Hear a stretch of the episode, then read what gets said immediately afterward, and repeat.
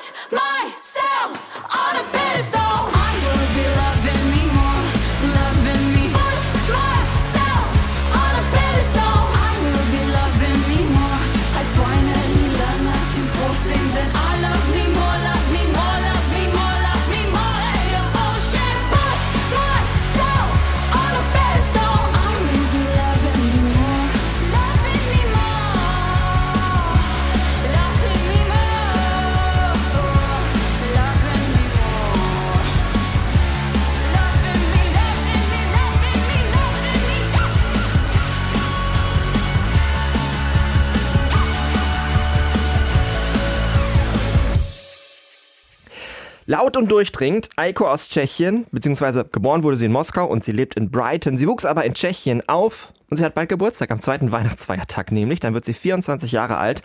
Pedestal ist ein Pop-Rock-Song, den wir, wie finden, Thomas? Tja, äh, was für ein Song, ne? Also was für ein ja auch individueller Song. Ja, also hat mich sehr überrascht. Der ist ja sehr intensiv auch und trifft jetzt so gar nicht meinen Vibe. Als ich den gehört habe, war ich in so einer viel kuscheligeren Stimmung.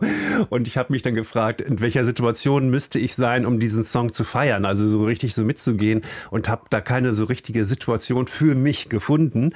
Ähm, in seiner Dynamik ist, wird das auch wahnsinnig schwer, den zu inszenieren und bin mal gespannt. Aber dieser Eiko scheint schon eine interessante Frau zu sein und das muss man Tschechien lassen. Die bringen immer interessante neue Sachen, also auch Sachen, die dann wirklich auch überraschen.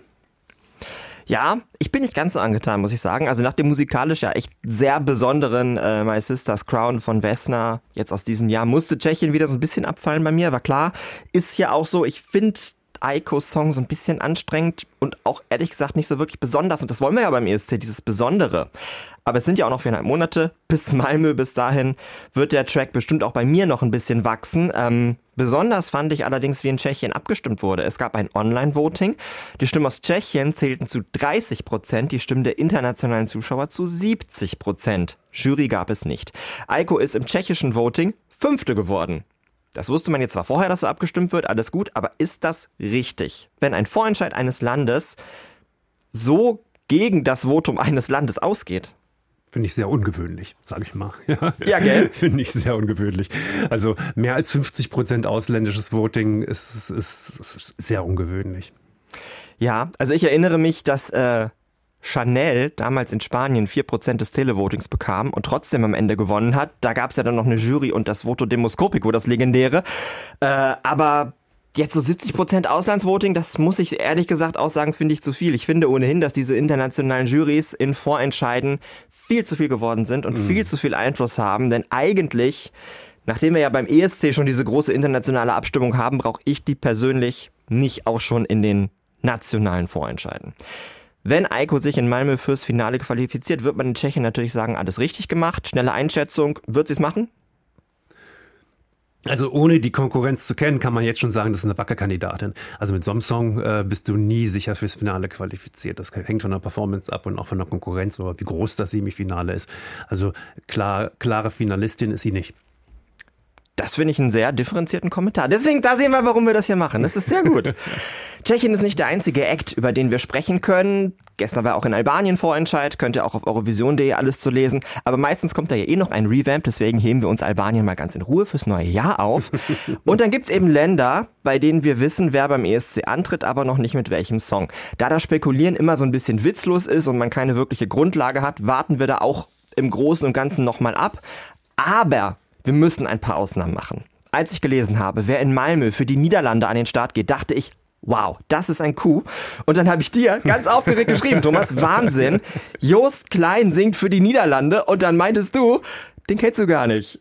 Und da war ich ein bisschen ernüchtert, denn Jost Klein hatte vor gar nicht allzu langer Zeit einen Nummer 1 Hit in Deutschland. Und für alle wie dich, denen dieser Name jetzt gar nichts sagt, stellt ihn uns Ludger Katzmierzak aus dem ARD-Studio Den Haag einmal vor. Er ist ein echter niederländischer Friesenjung, kommt aus Leeuwarden und füllt mit seinem Hardcore-Rap mittlerweile ganze Stadien. Mit seiner Version von Otto Walkes Parodie auf Englishman in New York schaffte es Just Klein auf Platz 1 der Charts in Deutschland, Österreich und der Schweiz, gemeinsam mit dem Berliner Rapper Chiago. Im kommenden Jahr wird der 26-Jährige die Niederlande beim Eurovision Song Contest im schwedischen Malmö vertreten. Für ihn gehe damit ein Kindheitstraum in Erfüllung, sagte Joost in einem kurzen YouTube-Video, der Plattform, auf der er mit zehn Jahren sein erstes Filmchen veröffentlichte. Joost Klein, Traum groß. Joost Klein, Traum groß, das ist keine Lüge. Am Ende der Reise werdet ihr stolz sein, wie auch immer. Vertraut dem Prozess. Trust the process. Droomgroot, Traum groß ist einer der großen Hits des Friesenrappers, der sich vor der Jury des öffentlich-rechtlichen Fernsehsenders Avro Tross gegen 600 Mitbewerber durchsetzen konnte. Seine Einsendung habe das größte Hitpotenzial, urteilten die Juroren. Mit welchem Song Jost nach Schweden reisen wird, bleibt vorerst aber geheim. Es sei ein Lied, das Party und Nostalgie miteinander verbinde, so die Jury. Veröffentlicht wird das Lied später. Er habe schon als Kind mit seinen Eltern vor der Glotze gehangen, um den ESC zu gucken, wird Jost in den Medien zitiert. Nun werde er alles tun, um in Malmö das beste Ergebnis zu erzielen. Beim letzten Song Contest in Liverpool verpasste das niederländische Duo Mia und Dion das Finale. Es war das erste Aus im Halbfinale für die ESC-verrückten Niederländer nach acht Jahren. 2019 hatte der Musiker Duncan Lawrence den Wettbewerb gewonnen und das Festival nach Rotterdam geholt.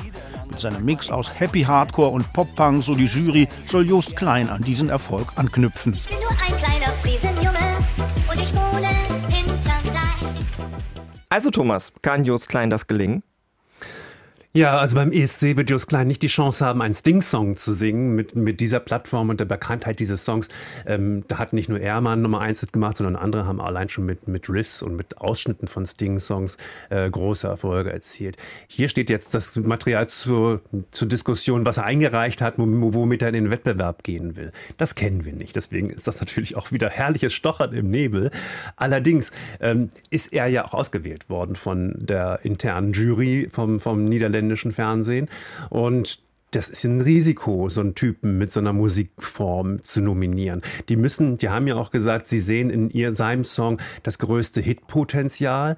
Also hat er sich, hat er bestimmt irgendwas entwickelt, was für die breite Bühne des ESC gut ist und was da funktioniert. Und deswegen bin ich insgesamt dann doch optimistisch, dass es recht erfolgreich wird, weil die Niederländer machen nicht nur blind da, dass sie so einen Gag-Kandidaten dahin schicken, die versprechen sich was davon. Und dann hat er wohl irgendwas kreiert, was gut ist, was so in Sikeria-Richtung geht, ne? was irgendwie so durchgeknallt mhm. ist und so nicht mein Musikgeschmack, ich aber trotzdem feiere. Also auf jeden Fall freue ich mich drauf und auf jeden Fall ist es eine große Bereicherung für den Wettbewerb, auch wenn ich den Just Klein vorher nicht kannte. Jetzt kenne ich ihn ja. Just Klein veröffentlicht seit dem Jahr 2016 Musik, äh, ist also auch alles andere als Newcomer. Viele werden ihn in Deutschland jetzt dank diesem Otto Walkes Cover ist es ja am Ende gewesen von Friesenjung, ja. was ein Sting-Cover gewesen ist, genau. Äh, von diesem Cover kennengelernt haben. Damit hat er die 1 Live Krone gewonnen in der Kategorie Bester Song. Das ist aktuell Deutschlands wichtigster Musikpreis. Das glaube ich, kann man schon so sagen. Und ich kann mir deswegen auch vorstellen, dass das ein echt gutes Televoting-Ergebnis aus Deutschland gibt. Du auch? Wenn es unterhaltsam ist, dann gibt es von überall Punkte, dann auch aus Deutschland. Na, okay. Ich gebe zu, mir hätte Just Klein so wahrscheinlich auch nichts gesagt, ist auch nicht meine Musik. Ich bin ja auch nicht im Rap zu Hause. Chiago könnte vor mir stehen, ich würde nicht erkennen. Aber Just Klein wird jetzt höchstwahrscheinlich eben wieder eine neue Farbe zum ESC-Ring, hast du gesagt, und er wird einen Auftritt hinlegen und das ist ja eigentlich das Wichtigste, der nicht egal ist. So, Jetzt hatten wir also Just Klein und dann sind wieder ein paar Tage ins Land gezogen und dann kam der nächste große Name um die Ecke, der beim ESC antreten wird, nämlich Olli Alexander für Großbritannien. Den kanntest du aber, Thomas. Oh ja, ja, und ich habe mich mit Olli Alexander in den letzten Monaten viel mehr auseinandergesetzt als mit vielen anderen Menschen auf dieser Welt. Ach was? Weil, ähm, weil er eben nicht nur Years and Years and Kings ist, also er ist nicht nur Sänger, seit er, seit er irgendwie künstlerisch aktiv ist, ist er auch als Schauspieler aktiv. Und gerade ist eine Serie ähm, ähm, auf dem Markt, die heißt It's a Sin und da spielt er die Hauptrolle. Das geht da in dieser Serie um die, ja, um die Ausbreitung von AIDS in England der 80er Jahre und ähm, es ist eine sehr berührende Miniserie. Die ist ganz toll. Die kann ich so jedem empfehlen. Ich habe auch noch mal gegengecheckt. Die läuft auch noch, der, die ist auch noch drin in der ZDF-Mediathek.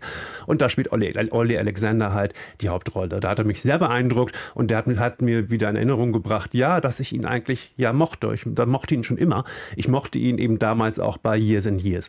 Und da habe ich auch eine persönliche Perspektive. Ich habe ihn nämlich getroffen. Er war im September 2015 bei uns beim NDR 2 Soundcheck Festival in Göttingen und hat da mit Years and Years ähm, Konzert gegeben. Ähm, Aufhänger war natürlich dann auch da, ihr, ihr, am Ende kann man ja sagen, die sind vielleicht auch nur ein One-Hit-Wonder gewesen mit, mit, mit, ihrem, mit dem wirklich tollen Hit King. Ähm, aber bei diesem Konzert hat er mich sehr beeindruckt. Nicht nur, weil ich ihn so irgendwie ganz sympathisch finde, sondern weil er ja so selbstsicher aufgetreten ist, diese Stunde. Also er hat diese wirklich, er hat ja gar nicht so eine, ähm, ich, ich, hat mich nicht beeindruckt wegen der Brillanz seiner Stimme. Also die war auch gar nicht so toll in dem Konzert äh, durchgängig. Aber er war so selbstbewusst, ja, und, und ist darüber also der, der hatte Star-Appeal, muss ich sagen, in dieser Stunde. Und das ist natürlich für einen großen ESC eine sehr, sehr gute Voraussetzung. Auf jeden Fall. It's a Sin übrigens in der ZDF und auch in der ARD-Mediathek. Ich habe nachgeguckt in beiden. Äh, noch abrufbar bis zum 31.12. Also wenn ihr es sehen wollt, äh, beeilt Unbedingt euch. gucken. Der ist, auch die Musik da drin ist so toll und er ist so toll, die Geschichte ist so toll. Vielleicht auch ein bisschen so eine Geschichte meiner Generation, aber 80er Jahre. Ach ja, nee, also echt toll. Tolle Serie, wirklich. Genau, für die Serie haben wir jetzt keine Zeit, aber für seinen größten Hit, du hast es gesagt, King, äh, den er damals noch mit der Gruppe Years and Years gemacht hat. Falls ihr den nicht mehr im Ohr habt, hört mal.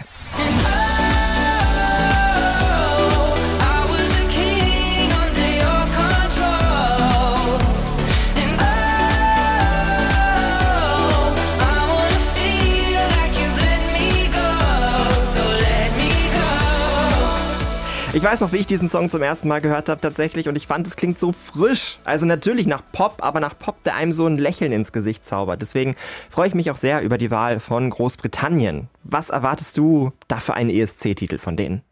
Einen tollen. Ja, also ich glaube nicht, dass Olli Alexander das macht, ähm, ohne einen guten Plan zu haben. Also er will auch brillieren, das ist natürlich auch ehrgeizig, ist auch ein Künstler. Und er hat auch ein gutes Team. Du hattest mir gesagt, wer macht da äh, von Dua Lipa, macht da jemand mit? Ne? Äh, da, da, genau, Danny El Hall, das Mhm. ist einer der Produzenten zum Beispiel von Dua Lipas Houdini, Mhm. der aktuell im Radio rauf und runter läuft. Ähm, also ich gehe davon aus, dass da nicht nur Olli Alexander mit sehr viel Power und sehr viel Talent auf der Bühne steht, sondern dass auch im Hintergrund Leute sind, die wirklich was von dem Handwerk verstehen. Mhm, Ja, auf jeden Fall. Also dann, dann wird das toll, muss man sagen. Und er wird das natürlich auch, wenn ich seine Stimme so ein bisschen in Frage gestellt habe, wird er sich Material aussuchen, was er in diesen drei Minuten super beherrschen kann. Vielleicht wird das Ganze eine queere Atmosphäre, äh, At- äh, Attitüde haben, ja, also irgendwas schwul ist da in dem Zusammenhang, weil er ja wirklich auch äh, seit Jahren ähm, LGBT-Themen hochhält und er war ja in dem Sinne auch kein One-Hit-Wonder wie viele andere, die für England ins Rennen gegangen sind, die dann irgendwann mal ausgegraben wurden, um sie dahin zu schicken, à la ähm, äh, Humperdinck oder, oder Bonnie Tyler. ja, aber die- Bonnie Tyler war auch kein One-Hit-Wonder. Aber natürlich, äh, als sie beim ESC war, der Zenit gegebenenfalls überschritten. Das wird Genau. bei Olli Alexander ja anders sein. Ja, genau, weil der war in den letzten zehn Jahren überall in UK immer äh, äh, da, äh, war eine Präsenz, war eine Medienpersönlichkeit. Das wird amtlich, also ich freue mich richtig drauf. Also ein sehr talentierter Sänger, ein sehr talentierter Schauspieler, zusammengefasst einfach eins der größten Talente aktuell im UK. Ich glaube, der Auftritt wird richtig toll in Malmö und das hoffe ich natürlich auch für den Deutschen. Jetzt gibt es hier ESC Update. News aus Deutschland. Wie ihr möglicherweise noch wisst, findet nächstes Jahr am 16. Februar der deutsche ESC-Vorentscheid, das deutsche Finale in Berlin statt. Dann entscheidet sich, wer für uns nach Malmö fährt. Man konnte sich dafür über mehrere Wochen bewerben. Die ESC-Redaktion stellt dann das Teilnehmerfeld zusammen. Soweit so klar. Jetzt aber wissen wir, es gibt noch einen zweiten Weg und zwar über ein Casting-Format, das über die ARD-Mediathek verbreitet wird. Es heißt, ich will zum ESC. 15 Talente treten an, um den letzten freien Platz im Vorentscheid zu ergattern. Alle Infos zu diesen Teilnehmern findet ihr auf eurovision.de. Conchita Wurst und Ray Garvey sind die Coaches, stellen sich ihre Teams zusammen, immer wieder fliegt wer raus. Und in einem Live-Finale am 8. Februar singen dann die letzten vier Verbliebenen dieser 15 mehr oder weniger eher unbekannten Teilnehmer gegeneinander. Der Gewinner kommt dann eben ins deutsche Finale. Das kam für viele, die den ESC in Deutschland beobachten, jetzt sehr unerwartet. Und Thomas, ich weiß noch, wie du vor ein paar Monaten, als wir hier über das Konzept des Vorentscheids gesprochen haben, äh, da hast du sinngemäß gesagt, naja, nach einem letzten Platz in Liverpool das Auswahlkonzept mehr oder weniger so zu belassen, hältst du jetzt nicht für clever. Jetzt haben wir eine gewaltige Änderung. Ist es jetzt besser? Ich weiß ganz genau, wie dieses Konzept entstanden ist. Das hat aber nichts damit zu tun, am Ende wird ja nicht groß das Konzept verändert. Also meine Kritik war ja, dass äh, man viel mehr mit Musikerinnen und Musikern arbeiten muss, fertige Musiker suchen muss, vielleicht ein Pairing machen muss, um, um Produzenten und Musiker, die noch nicht zusammenarbeiten, zusammen, zur Zusammenarbeit zu bringen, um was Großes Neues zu schaffen. So, das war ja so der, der, der mein, mein Hintergedanke, dass man so eine Scouting-Idee, dass man so eine Scouting-Truppe hat, die tatsächlich da Acts für dann die Vorentscheidung zusammenbringt und, und kreiert, auch von, von mein, meinetwegen auch. Wie das jetzt entstanden ist, ist ja ziemlich klar. Die haben eine Vorentscheidung, die Fer- Fernsehredaktion hat eine Vorentscheidung und haben die dieses Jahr gesagt, lass uns diese digitalen Produkte doch mal so einsetzen, dass wir dadurch die Quote von der Vorentscheidung erhöhen. Also das ist das, das strategische Kalkül dahinter, dass man irgendwie so ein bisschen ja, Nebengeräusche schafft, dass die ganze Vorentscheidung an und für sich relevanter macht. Und dass man dann das über so ein Mediatheks-Format versucht, ist so typisch gerade in der ARD und dass man dann dieselbe Produktionsfirma nutzt wie bei der Vorentscheidung. Ist Bildergarten Entertainment. Bildergarten äh, ist auch irgendwie logisch und so aus einer TV-Brille geguckt, ja, die, die Personalien mit Ray Garvey und Conchita, ja, über, es ist auch die wollen ja keine Überraschung beim Fernsehen, ist auch überhaupt nicht überraschend natürlich in dem Zusammenhang. Also ich verstehe alles, was sie wollen. Ja, man will den ESC in der Mediathek größer machen. Man will auch mit Sicherheit neue Leute irgendwie einsammeln, die nicht den ESC an sich mögen, sondern vielleicht Conchita Wurst oder Ray Garvey. Äh, das ist alles klar. Und deswegen wollen wir so ein bisschen über dieses Mediatheks-Format mal sprechen, denn auch ich habe da so meine Bauchschmerzen. Und wir müssen ja eine Sache mal sagen. Ähm, wir werden jetzt hier nicht über die 15 Acts sprechen, weil ich das toll finde, wenn sich Leute bewerben und weil ich das toll finde, wenn Leute wirklich Deutschland nach vorne bringen wollen beim ESC, weil sowas brauchen wir ja. Ähm, aber worüber wir ja mal sprechen können, ist die Art und Weise. Und das ist ja auch das Schöne in der ARD, dass man da auch mal äh, gegensätzliche Meinungen auch mal vertreten kann. Ich finde dieses Mediatheksformat, äh, so wie es sich liest, nicht so wirklich gelungen, was schon damit anfängt, dass man sich beeilen muss, um es zu gucken. Also wenn dieses Mediatheksformat wird starten am 25. Januar und äh, es gibt fünf Folgen. Am 1. Februar wird die letzte ausgestrahlt. Also in dieser letzten Folge am 1. Februar erfährt man dann, das sind die vier, die im Live-Finale sind. Das heißt, es ist eine Woche. Man hat eine Woche Zeit, um sich dieses Format anzugucken. Danach ist die Halbwertszeit eigentlich dahin, weil man dann weiß, wer es geworden ist. Überhaupt muss man aufpassen, dass man nicht gespoilert wird von irgendeinem der 15 Acts oder, weiß ich nicht, von Eurovision.de oder wie auch immer oder von ESC Kompakt oder von allen äh, Zeitungen, die dann darüber berichten werden, dieser Kandidat aus dem, weiß ich nicht, Rhein-Ruhr-Kreis äh, ist weiter oder ist nicht weiter, was dann irgendeine lokale Tageszeitung schreibt. Also das ist wahnsinnig schwierig. Und deswegen glaube ich, dass dieses Format nicht in dem Sinne die vielen Leute erreicht, die es erreichen könnte. Ähm, und man muss ja auch sagen, das ist ja nicht das erste Mal, dass man ein Casting-Format macht, um irgendwen zum ESC für Deutschland zu finden. Das gab es ja schon mal mit Stefan Raab damals. Wir hatten unser Star für Baku zum Beispiel 2012. Und da muss man ja auch sagen, dass die Einschaltquoten einfach schlecht waren. Und deswegen hat man es ja am Ende auch nicht mehr gemacht. Das war mit Sicherheit einer der Gründe. Und deswegen weiß ich immer nicht, ob das jetzt wirklich in einem nonlinearen Format in der Mediathek, wo man sich also auch nicht so wirklich mit anderen austauschen kann, weil es ja jeder zu einer unterschiedlichen Zeit schaut, ähm, ob das da jetzt wirklich so hilft. Erstens, ja, Casting-Formate generell, ja, äh, kannst ja auch mal die, die, Quoten von The Voice dieses Jahr angucken oder auch von, von DSDS, äh, das es ja auch zum letzten Mal hätte geben sollen eigentlich. Casting-Formate laufen nicht so gut und ich habe halt die, das große Bedenken wieder, ja, ob, ob ein Casting-Format überhaupt in dieser Zeit das Richtige ist, um ESC-Kandidaten zu finden. Ja, das sind, das sind ganz frische Künstlerinnen und Künstler und immer wenn wir solche Leute beim großen ESC auf der Bühne haben, sehen wir, dass sie massive Schwierigkeiten haben, die Glaubwürdigkeit auf die Bühne zu bekommen, den Song so zu performen wie ein Marco Mengoni oder so, der schon seit zehn Jahren tatsächlich auf der Bühne steht. Das sind halt so strategische Nachteile, die kaum aufzuholen sind. Deswegen bin ich eigentlich grundsätzlich gegen Castingshows für, äh, für die Auswahl von ESC-Teilnehmern. Ja, man hätte sich ja fragen können, was hätte man stattdessen machen können. Mir zum Beispiel hätte es viel besser gefallen, wenn man diese 15, wenn man denen eine Chance geben möchte, wo ich ja total hinterstehe, dann macht halt Halbfinals. Das, was ESC-Fans sich seit Jahren wünschen, macht Fernseh-Halbfinals. Gebt denen einen Song und lasst sie einmal performen, aber dann lasst auch alle performen. Jetzt haben wir es ja wieder so, dass wir einen gesetzten Cast haben von x Nummern, die im Vorentscheid antreten, plus eben eine ein extra Ticket über diesen Mediatheksweg. Und nun habe ich im Internet sehr viel Positives über dieses Mediatheks-Format gelesen von den Fans, aber eben auch einen Kritikpunkt, das ist der, dass man ja im Prinzip wieder eine Wildcard hat. Also das, was Deutschland jedes Jahr gerne macht. Man hat eigentlich einen Weg, um in den Vorentscheid zu kommen und dann untergräbt man ihn wieder selbst mit irgendwas. Dieses Jahr war es die TikTok-Wildcard. Ich bin sehr froh, dass wir das nicht mehr machen. Ähm, aber jetzt ist es eben ein anderer Weg. Ich glaube, da muss ich zumindest so ein bisschen gegensteuern, weil man sagt ja gerne, die Wildcard gewinnt immer. Das muss nicht zwingend so sein. Also wenn wir mal in der Geschichte zurückschauen, zum Beispiel 2004, da hatten wir Max Mutzke gegen Scooter. 2014 hatten wir Ela Isa gegen Unheilig. Da sind also jeweils unbekanntere Leute angetreten gegen große Bands, die aber auch viele Leute nicht gemocht haben. Das heißt, da konnte man wirklich in einem Superfinale der oder der gegen jemanden voten. Und dann hat die Wildcard gewonnen. Sofern es das nicht gibt im deutschen Vorentscheid und sofern da nicht Conchita oder Ray sitzen und die ganze Zeit sagen, das ist mein Kandidat, der ist toll, weil das, das, das, dann sehe ich die Beeinflussung ehrlicherweise gar nicht so stark. Und da hast du aber viele Wenns, Wenns, Wenns äh, vorher formuliert, um dann deine Conclusio draus zu ziehen. Äh, die Wildcard ist natürlich grundsätzlich eine Wettbewerbsverzerrung und eigentlich nicht gut. Ähm, es bringt einen hier auch überhaupt nicht weiter. Es ist ja nicht so, dass wir bei der Vorentscheidung zehn Superstars haben werden und zwei äh, und jetzt ein No-Name durch Wildcard dazukommt. Mag sich alles neutralisieren, aber vom Prinzip finde ich, ist die Person, die mit dieser Wildcard kommt, immer die Person mit den besseren Wettbewerbsbedingungen.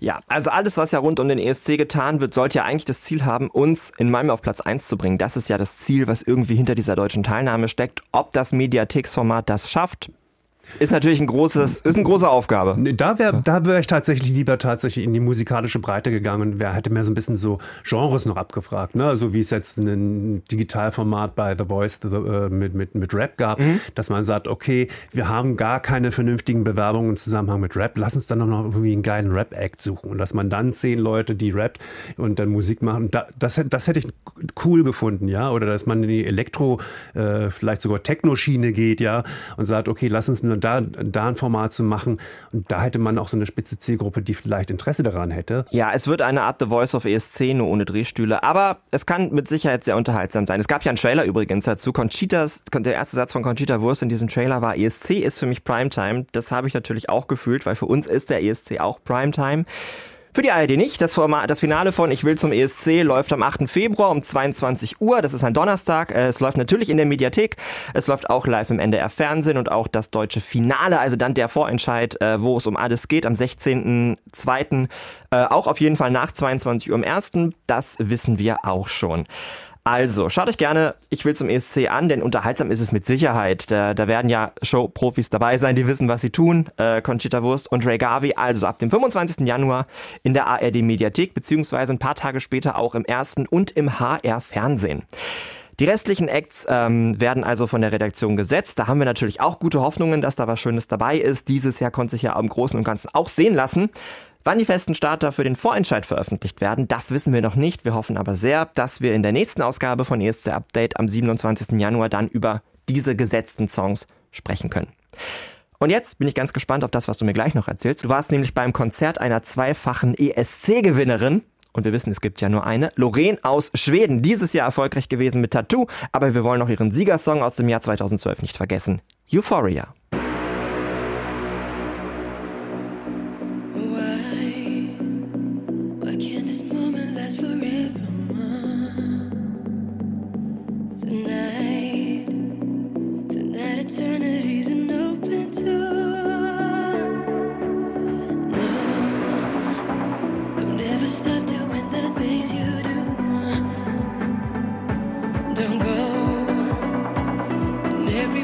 taken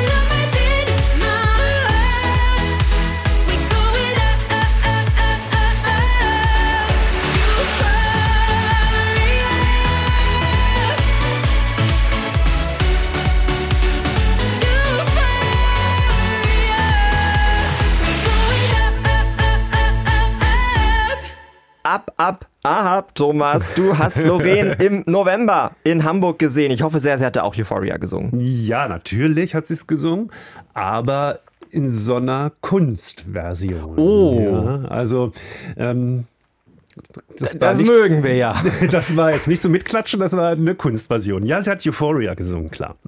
Wer hast du sie denn erlebt auf der Bühne?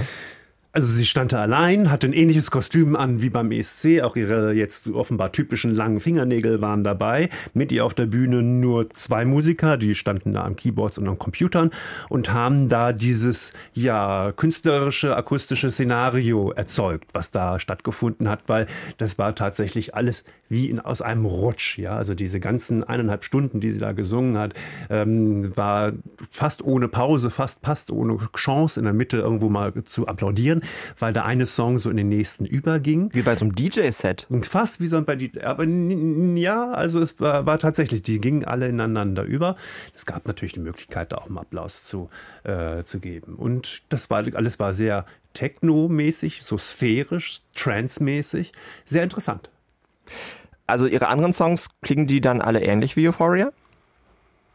Ja, die anderen Songs, die kennst du ja. Also entweder sind es diese, diese ganzen Sachen, die man, ähm, My Heart is Refusing Me, me Statements und Tattoo. Also sie hat alles gesungen, was man aus den Vorentscheidungen kennt, plus drei, vier, fünf anderer Songs, die sie wohl in der Zeit mal aufgenommen hat. Ähm, das klingt alles, das klingt alles kohärent, ja, wie von einer Künstlerin auf jeden Fall.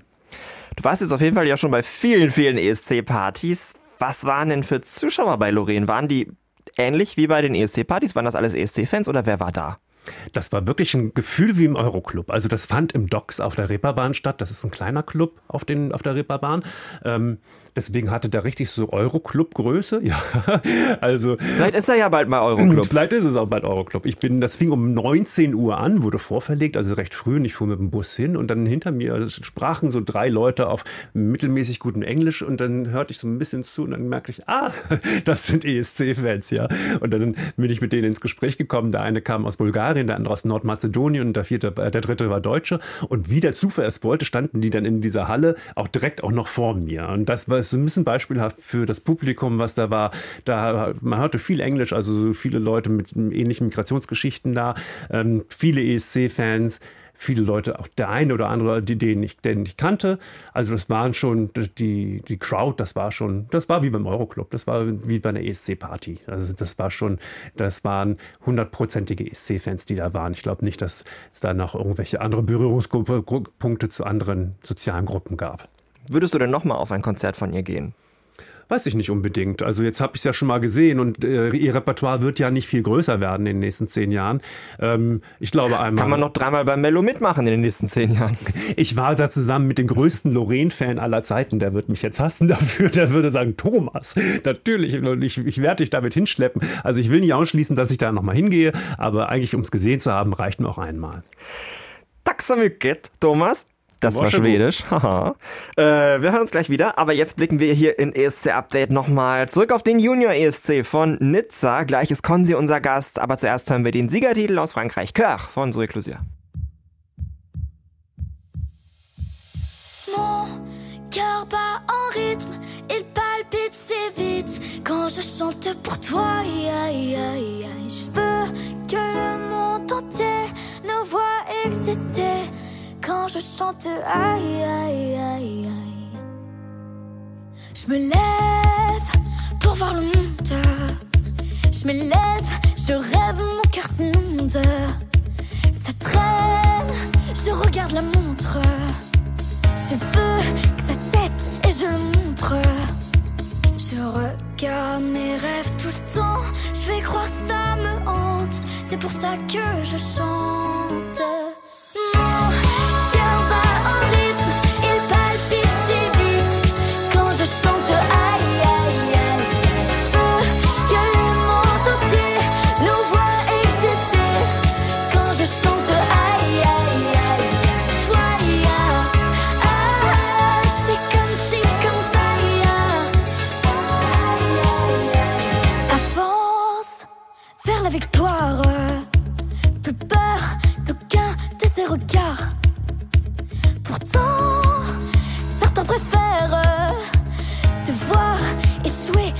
T'accélères.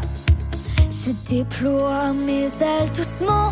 Je le fais pour nous vraiment. Chaque fois que je chante,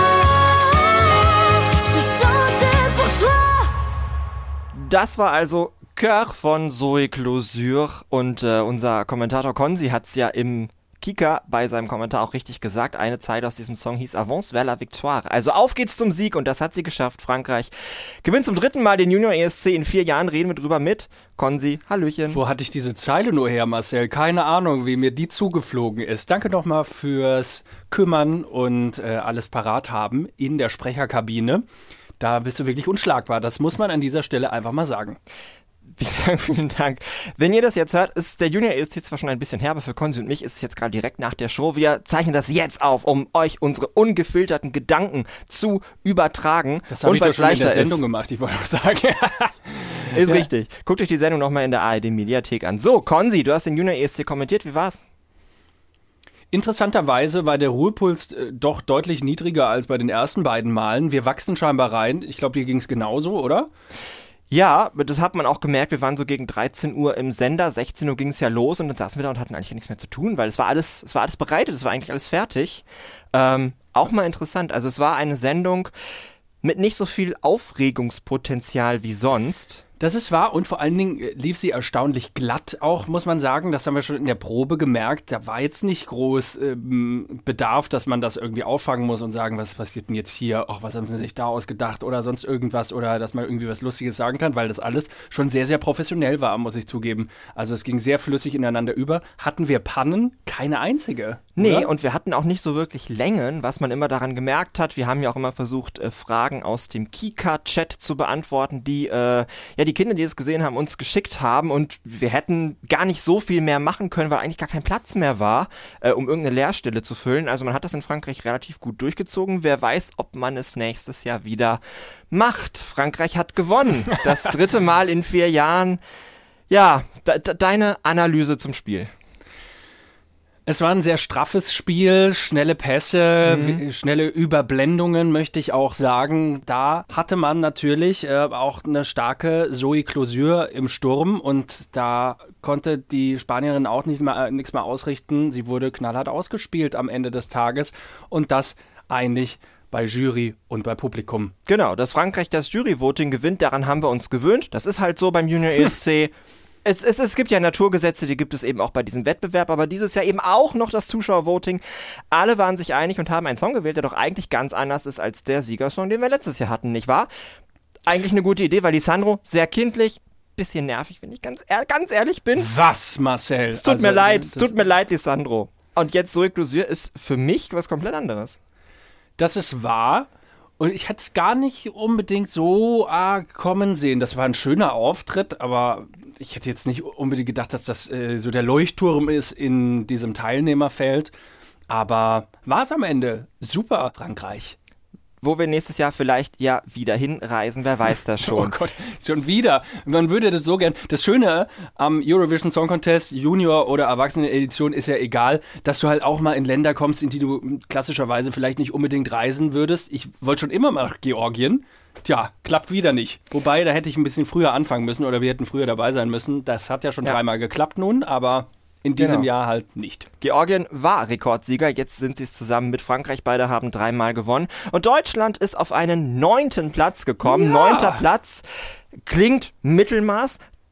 Ist es im Prinzip auch bei 16 Teilnehmern, Nicht aber. Nein, nicht nein. erstens nicht für uns und zweitens nicht, wenn wir genau auf die Zahlen gucken, denn vier wurde im Televoting, also im, im Online-Voting, in dem, was die Zuschauer abgestimmt haben, vierte, vier auf vier. Vier gewinnt, kann man im Prinzip sagen. Schön gesagt. Das ist auf jeden Fall ein Erfolg. Äh, jetzt du.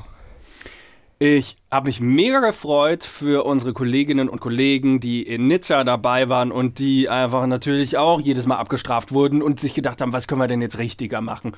Und die Kiste mit der Gebärde auf der Bühne, das hat's gebracht, würde ich behaupten. Das ist einfach man kennt das aus dem Fernsehen, du, du hast es schnell verstanden und es ist natürlich eine super, ein super Hilfsmittel, um die nicht so leicht zugängliche deutsche Sprache vielleicht ein wenig zu öffnen, um da rangeholt zu werden. Ich weiß jetzt nicht, was das für nächstes Jahr bedeutet und wie wir das wieder hinkriegen sollen. Ich glaube, das ist jetzt kein, ähm, kein entscheidender Richtungswechsel bei uns, in dem Sinne ein Gamechanger für länger, aber für dieses Jahr, und darauf wollen wir uns jetzt ja mal besinnen, mega. Super Genau. cool. Es fühlt sich einfach mal gut an. Äh, das hat Fia richtig toll gemacht, auch mit ihrer Tänzerin Veronika. Sehr, sehr schön. Schauen wir mal ein bisschen rein ins Teilnehmerfeld. Ähm, Spanien und Armenien auf den Plätzen 2 und 3. Wir beide hatten vorher so unter uns getippt, dass Armenien gewinnen wird. Die Young Girls, die hatten ja so eine ja, K-Pop-Nummer, Do It My Way hieß sie. Und die waren bei der Punktevergabe, das muss man leider so sagen, die sahen richtig bedient aus. Ja, man muss ja auch dazu sagen, da war ja auch eine Teilnehmerin neun Jahre alt, was ja die unterste Altersgrenze ist für den Junior ESC und dann äh, ich weiß nicht, ich kenne mich nicht so aus, vielleicht ist es wahrscheinlich in jeder Altersgruppe beim Junior ESC super, super schlimm, aber das ist natürlich schon ein Dämpfer gewesen. Ich glaube, die haben sich so viel mehr versprochen schon und äh, dann hat es halt nicht geklappt. Aber für mich ist es okay. Ich meine, das ist ein dritter Platz. Das ist ja mega. Dafür, dass der Song nur 2,20 lang war und äh, sie haben den Cuteness-Bonus bekommen. Ich fand den Song überhaupt nicht so stark, ehrlich gesagt. Also, ich verstehe, dass das eine Message hat und dass man dafür abstimmt, aber ich fand ihn jetzt einfach nicht so, ähm, dass ich ihn wiederhören wollte. Und das sind für mich einfach immer die stärkeren Sieger, wenn ich den Siegertitel dann auch einen Monat, eine Woche, ein Jahr, ein Jahrzehnt später nochmal hören möchte. Spanien auf Platz 2 hat eigentlich auch keinen Grund, sich zu beschweren. Sie sind Zweite geworden von der schwierigen Start Nummer 1. Wahnsinn, Sandra Valero mit Love You. Ein, ein Beitrag, der einfach für mich komplett so aussah, wie ein Junior ESC-Beitrag aussehen muss. Hat Spanien alles richtig gemacht? Ja, alles ist die Frage, sonst wären sie ja Erster geworden, oder? Ja, vielleicht war es die Startnummer, dafür können sie nichts. Und das ist natürlich, das wäre natürlich super hart. Aber ich meine, dann hätten sie ja noch eine Sache richtiger machen können und dann hätte es auch geklappt. Trotz Startplatz 1 gewinnen, das ist natürlich dann, Das gab's noch nicht. das ist natürlich die Krönung. Das wäre natürlich mal super. Ich, ich fand den Auftritt super, ich fand die Inszenierung gut. Sie war natürlich ein absoluter Knaller. Also Sandra hat ja, also hat ja ein Feuer gehabt und eine, ein Selbstbewusstsein. Und damit stand sie auf dieser Bühne und das war großartig. Ich fand auch gar nicht, wir hatten danach noch mit Kollegen gesprochen, die fanden den Gesang gar nicht so gut. Ist uns gar nicht so aufgefallen in der Sprecherkabine, aber wir sind auch immer ein bisschen am Sortieren gewesen und in der Probe war sie auf alle Fälle richtig gut. Und ähm, deswegen Jurypunkte 115, ja, das erklärt sich schon. Platz 3 der Jurypunkte. Da ähm, ja, weiß man schon, warum das auch äh, so war. Und als Erste da rauszugehen, ey, Respekt. Ja. Und dann, dafür hat sie es richtig gut gemacht. Schade, ähm, am Ende ist es dann doch nur der zweite Platz, aber hey. Ja, mega schön inszeniert. Äh, so ein Koffertanz, bunte Bühne, äh, so wie man sich Junior ESC vorstellt. Das war, das war richtig schön. Schauen wir vielleicht nochmal, ja, an die nicht so schöne Seite des Tableaus. Äh, nach unten Georgien, Estland, das Premierenland und Irland sind hinten gelandet auf den Plätzen 14, 15 und 16. Georgien mit einer kunstvollen Nummer, was mich doch sehr überrascht, dass das so weit unten gelandet ist. Estland äh, so eine warme Ballade und Irland als letztes Hast du eine Erklärung? Nee. Und vor allen Dingen muss man ja auch dazu sagen, also Irland ist ja wirklich auch bei den Zuschauern auf dem letzten Platz gelandet und das hätte ich niemals vermutet. Die zwei Mädels, die richtig gut gesungen haben, in diesen pompösen Kleidern da standen und äh, deswegen bestimmt auch ähm, so, eine, gewisse Zielgruppe, die man sich im Kopf klischeemäßig zurechtlegt, ja hätten ansprechen können, aber das hat absolut nicht hingehauen. Und da habe ich auch keine Ahnung, warum. Ja, es scheint ein Ausrutscher gewesen zu sein, dieser super vierte Platz letztes Jahr von der Sophie Lennon, die man dieses Jahr extra wieder auf die Bühne gestellt hat in einem noch pompöseren Kleid. Es hat alles nichts genützt. Also, Deutschland neunter, Frankreich hat den Junior ESC gewonnen.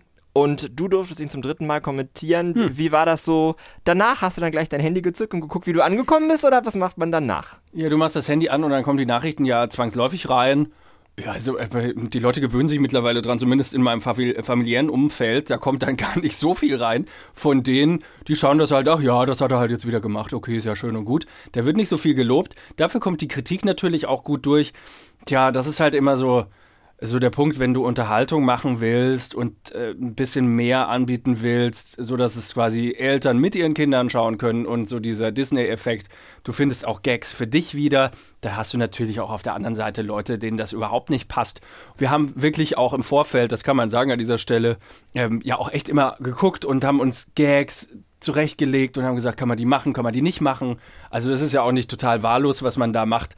Und man versucht das ja auch, und das kann ich wirklich, kann man ja wirklich versprechen, mit der besten Absicht, ähm, einfach diese Sendung zu machen, ohne jemandem eins reinzudrücken, sondern einfach nur, dass alle eine gute Zeit haben. Und das ist dann halt manchmal so, dass es nicht bei allen ankommt. Das ist Teil dieses Showgeschäfts. Und es gab aber auch super viele, die mir geschrieben haben, die das total cool fanden oder unterhaltsam oder mit der Sendung an sich eigentlich nicht so viel anfangen können, aber dann irgendwie hängen geblieben sind. Darüber freue ich mich dann mega. Und äh, das ist cool. Und dann schauen wir mal, ob sie mich nochmal lassen. Ja, ehrlicherweise, das muss ja auch der Ansatz sein. Selbst Leute, die den Junior ESC vielleicht belächeln, nicht so interessant finden, sich denken, ach, jetzt singen da irgendwie 16 Kinder, was soll das? Ich bin doch schon 42 und stehe mitten im Leben. Dass sie zumindest über den Kommentar so ein bisschen Spaß an der ganzen Sache haben und dann sehen, wie wunderbar kurzweilig diese zweieinhalb Stunden aus Nizza waren. Ich fand's auf jeden Fall toll. Vielen Dank, dass du dabei warst. Ich hoffe sehr auf ein nächstes Jahr in Frankreich oder wo auch immer. Mal gucken, ob sie das wirklich machen, dass sie ein drittes Mal ausrichten. Äh, in so kurzer Zeit. Und ich würde sagen, wir hören jetzt passend zur Weihnachtszeit, es ist ja sehr, sehr bald Weihnachten, äh, ein Lied, das sich für mich total weihnachtlich anhört. Das klingt für mich wie ein Weihnachtslied von Britney Spears, aber urteilt selbst.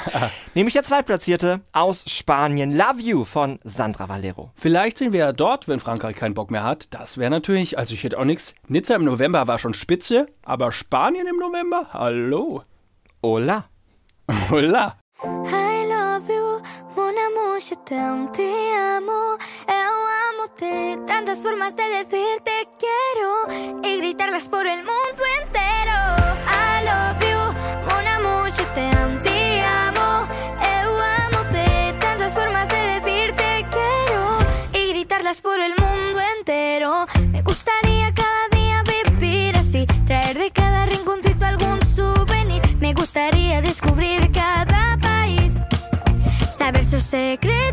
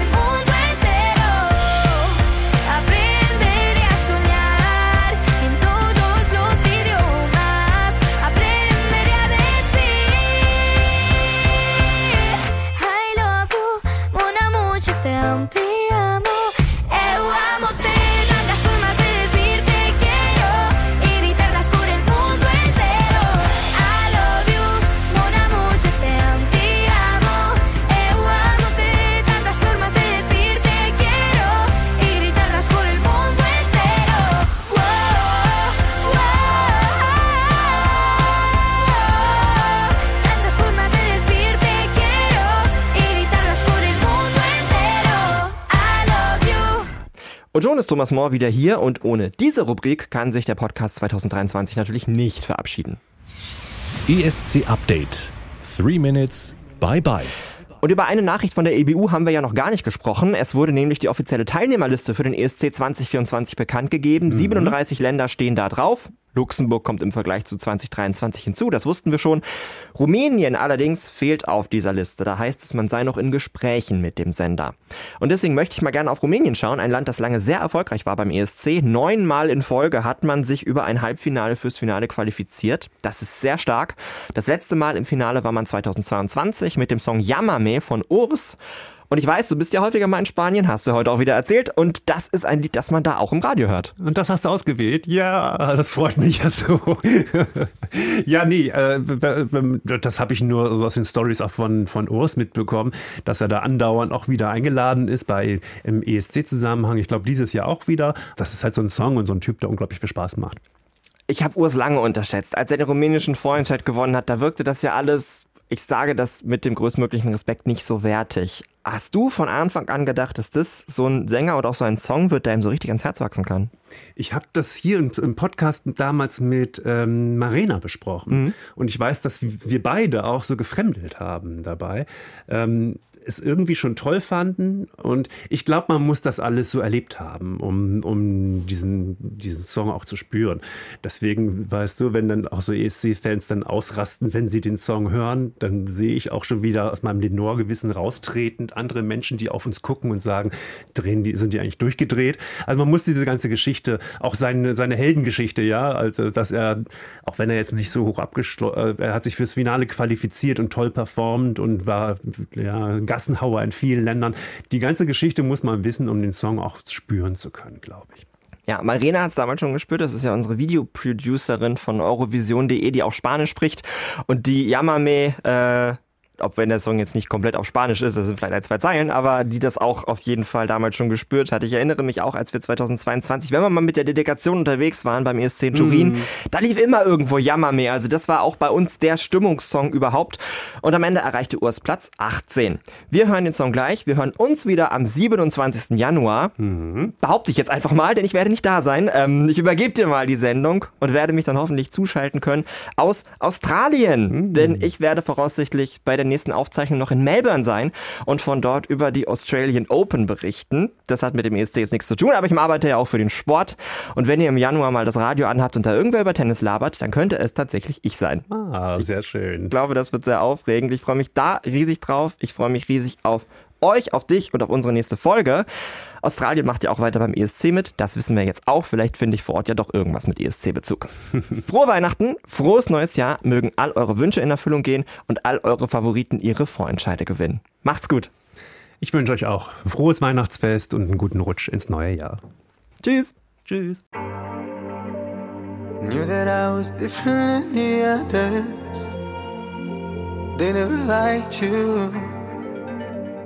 Try to keep my head above the water, but you're making it so hard to. What if they gonna find out? Nobody's gonna like if we get away. Need you to stay. What if they gonna find out? Nobody's gonna like it. We get away. Need you to stay. Hola mi bebé, hola mi bebé, llámame, llámame, llámame, llámame. Hola mi bebé, hola mi bebé, llámame, llámame, llámame, llámame. Hola mi bebé.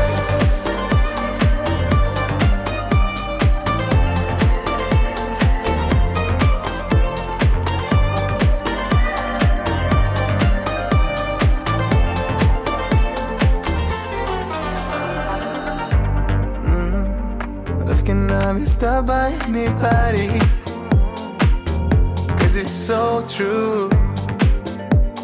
We show it to the world cause I won't hide it. Are you down to believe in sins too? What if they gonna find out? Nobody's gonna like it. We get away. Need you to stay. What if they gonna find out?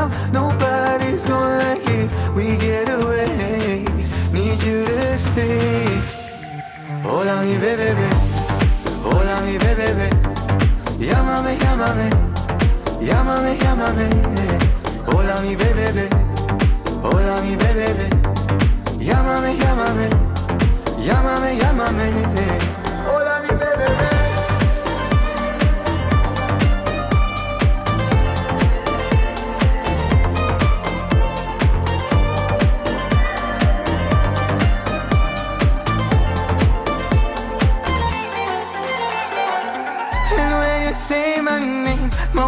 Crumbling.